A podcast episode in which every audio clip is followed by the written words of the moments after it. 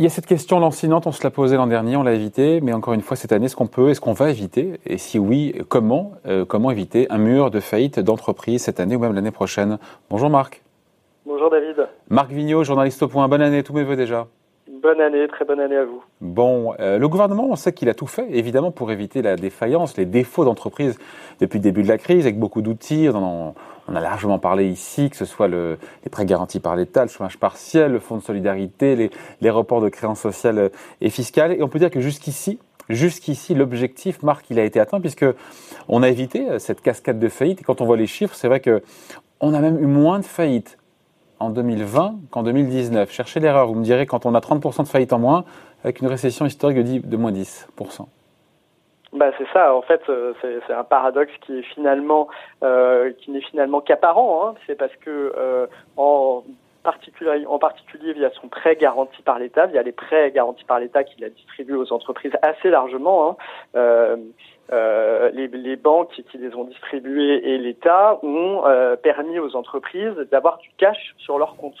Euh, le problème, c'est que euh, ce cash, eh bien, qui a remplacé le chiffre d'affaires qui n'a pas été réalisé euh, pendant les, les, périodes de confinement et pendant la crise sanitaire, il va bien falloir, au bout d'un moment, le rembourser. Et donc, si ça a fait baisser le nombre de faillites artificiellement en 2020, la question, c'est de savoir qu'est-ce qui va se passer le jour où euh, il faudra commencer les remboursements, c'est-à-dire à partir de fin mars euh, prochain. Voilà. Et là, on se dit, est-ce que ce risque de faillite, Marc, ne s'est pas reporté justement sur 2021-2022, quand il va falloir commencer à rembourser, d'autant plus si le gouvernement est tenté, c'est pas le sentiment qu'on a pour l'instant, de débrancher un petit peu ou de réduire le, partiellement euh, son soutien? Et si l'activité ne repart pas non plus comme, comme mmh. attendu, tout ça, ça fait une espèce de mâchoire ou de ciseaux là. Alors, ce qu'il faut euh, d'abord euh, préciser, c'est que euh, il faut d'abord, enfin, tout dépendra évidemment de la situation sanitaire. Euh, le gouvernement doit évidemment euh, poursuivre ses aides si la situation sanitaire se dégrade à nouveau, s'il y a de, un troisième confinement. La question après, c'est si la situation sanitaire se normalise, que la situation va mieux, euh, qu'est-ce qui va se passer avec la dette accumulée par les entreprises? Parce qu'on sait que c'est souvent en phase de reprise économique que les entreprises ont besoin de Mais là encore, c'est paradoxal, je vous coupe, c'est paradoxal. On dit que c'est dans la phase de reprise économique que finalement une entreprise peut se retrouver en difficulté. Bah, bah oui, parce que en fait, une entreprise qui reprend son activité a besoin de payer des fournisseurs, de reconstituer des stocks, et euh, si elle doit commencer en parallèle à rembourser euh, une dette, une dette qui peut être lourde, et ben elle peut se retrouver en difficulté. Alors il y en a qui feront faillite, et il y en a d'autres qui pourraient se retrouver euh, non pas en faillite, mais qui seraient, qui, pour, qui devront être structurés, ou d'autres euh, qui auront du mal, qui ne seront pas en faillite ni en restructuration, mais qui auront du mal à investir pendant des années euh, qui ne pourront pas se développer comme prévu. Et donc ça, ça ralentira à long terme la, la croissance de l'économie française. Si on a des entreprises qui se retrouvent durablement plombées par de la dette, euh, ça peut euh, amoindrir la, la, capacité de croissance de l'économie française pendant plusieurs années et donc euh, poser un, un, risque en termes de, de chômage, en termes de, de, de progression de l'économie et donc de revenus des Français évidemment. Et là, ouais, sauf que, alors pour nous éclairer un petit peu dans cette affaire, il y a le, Conseil national de productivité qui a sorti un rapport. Juste, c'est qui ça, ce Conseil national de productivité? Alors, ce sont des économistes. Hein, c'est des conseils nationaux qui ont été établis dans le cadre de la coopération en zone euro pour que les économies, euh, pour étudier l'état des économies des différentes économies européennes et euh, euh, augmenter la coordination de ces économies, puisqu'on partage tous la même monnaie qui est l'euro, et donc il faut mener des politiques qui soient coopératives. Et donc, c'est un organe d'experts qui euh, fait des rapports pour, euh, pour euh, surveiller l'évolution de la productivité de, tous les pays et des déséquilibres entre les, les, pays de la zone euro. Et leur analyse, c'est que les mesures d'urgence, celles mises en œuvre, mises en place, ne suffiront pas et qu'il va falloir en faire plus. Donc là, on se dit qu'on n'est pas sorti du quoi qu'il en coûte macronien?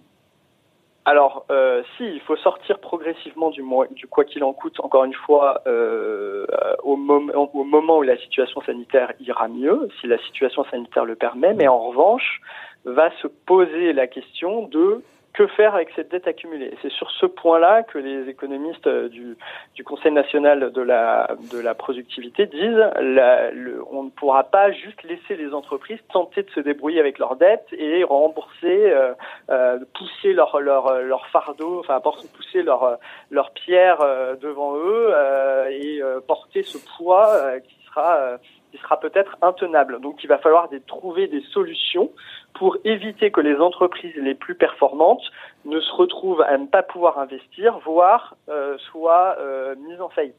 Ah bah, euh, Bruno Le Maire, largement, il nous l'avait dit quand on l'avait eu en interview, il nous avait dit clairement, le ministre de l'économie, que lui était plus favorable à la mise en place de prêts participatifs, des prêts de très long terme, euh, très long terme considérés comme des, comme des quasi-fonds propres. Mais quand on écoute ce, ce, Conseil national de productivité, c'est pas la bonne solution. Hein.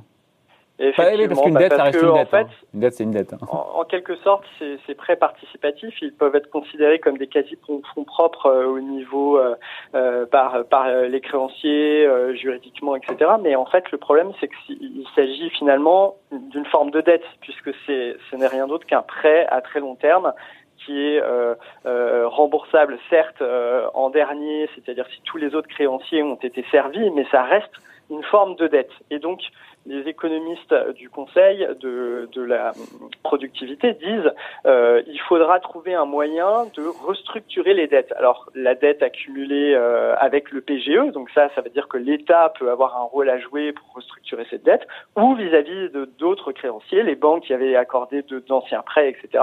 Il faudra inciter ces créanciers différents types de créanciers. Hein. Ça peut être des dettes fournisseurs, ça peut être des dettes vis-à-vis de, de, de, de, la sécurité sociale des URSAF, ça, ça peut être des dettes vis-à-vis de l'État. Euh, et là, il faudra quoi Il faudra inciter ces créanciers à quoi eh ben, et bah, restructurer cette dette, c'est-à-dire oh, à abandonner une partie de leur, leur créance. Voilà, oh. à accepter de, de prendre une, une, perte pour être sûr que euh, finalement euh, ces entreprises ne tombent pas en faillite. Et il faudra euh, à la Il faudra les aider un petit peu. Attendez, aller voir un créancier, lui dire bah, tu vas t'asseoir sur euh, sur l'argent qu'on te doit. Je pense qu'il y, aura quoi? Il y peut-être potentiellement un crédit d'impôt, un peu comme pour les bailleurs. Euh, les bailleurs commerciaux à qui on a dit finalement il y a ce crédit d'impôt de 50% si vous abandonnez les loyers pour les commerces et compagnie, non? Exactement, pour inciter les créanciers privés à faire un geste et alléger le poids de la dette des entreprises, on peut leur dire euh, alors, on peut imaginer une première solution, la version idyllique, ça serait de se dire que le créancier va de lui-même être compréhensif. Il va se dire, si l'entreprise part en faillite, moi, je risque de pas être remboursé, donc j'ai plutôt intérêt à faire, à négocier un effort, à restructurer la dette dès le départ, et puis en perdre une partie, et puis on verra bien. Comme un euh, bailleur peut euh, annuler un loyer spontanément en se disant, vaut mieux que mon commerce reste dans mon local plutôt qu'il fasse faillite et que je me retrouve sans commerce pour payer mon loyer pendant des mois. Euh, mais ça, c'est un peu la version euh, très optimiste parce qu'il y a des créanciers qui savent qu'ils sont prioritaires et donc euh, en cas de liquidation de l'entreprise, ils savent que de toute façon, on pourra toujours les rembourser. Donc, il faut, voilà, le Conseil de, de la de, euh, la nationale de la productivité propose effectivement une incitation étatique pour pour que les créanciers abandonnent une partie de leur de leur créance et donc un crédit d'impôt euh, qui pourrait euh, qui pourrait favoriser ce mouvement et réduire la dette des entreprises, surtout les entreprises les entreprises les plus productives dans l'économie, celles qui pourraient ne pas pouvoir investir pendant des années, parce que ils savent très bien et c'est l'autre écueil euh, pointé dans, dans, ce rapport, c'est qu'on ne peut pas sauver tout le monde. Il ne faudra pas euh, annuler la dette. L'État ne doit pas, surtout pas, annuler la dette de toutes les entreprises en disant je, j'efface tout. D'abord parce que pour les finances publiques, ça serait pas tenable, et ensuite parce qu'il y a des entreprises qui euh, auraient dû faire faillite en 2020 qui ne l'ont pas fait, qui n'ont pas fait faillite euh, grâce aux aides de l'État, mais qui auraient dû faire faillite en année normale s'il n'y avait pas eu la crise du coronavirus. Donc ces entreprises, il faut en quelque sorte les laisser faire faillite, parce que sinon elles, elles brident le potentiel de l'économie française. Elles gardent des parts de marché, elles vivotent, et elles empêchent les entreprises les plus productives, celles qui donnent les meilleurs salaires, celles qui euh, sont innovantes, elles les empêchent de prendre des parts de marché. Donc il faut les laisser ces entreprises-là. En revanche, il faut réussir à identifier des entreprises qui sont vraiment dynamiques et qui, sans la crise du coronavirus, auraient été en expansion. Et celles-là, il faut les aider euh, à euh, se, euh se débrouiller avec une dette qui est élevée et donc peut-être mm. en, restructurer une partie, en effacer une partie, effectivement. Sachant que Bercy n'est pas fan de cette solution annoncée par le Conseil national de productivité, à savoir mettre en place un crédit bah, d'impôt. Pour l'instant, oui, Bercy voit que ça, peut coûter de l'argent, mm. que le tri est extrêmement compliqué entre les entreprises dont je vous parlais, les entreprises qu'on appelle des entreprises zombies qui sont qui auraient dû faire faillite euh, avant la crise, euh, enfin pendant le pendant l'année 2020 et qui ont été sauvées par des mesures très très larges d'aide aux entreprises parce qu'on a distribué sans trop regarder pour essayer de sauver la situation de toutes celles qui devaient être sauvées. Et donc, euh, euh, Bercy, lui, il voit, euh, il voit que ça, ça, risque de, ça risque de coûter très cher et qu'il est très difficile de faire le tri entre les entreprises, donc ils sont extrêmement prudents.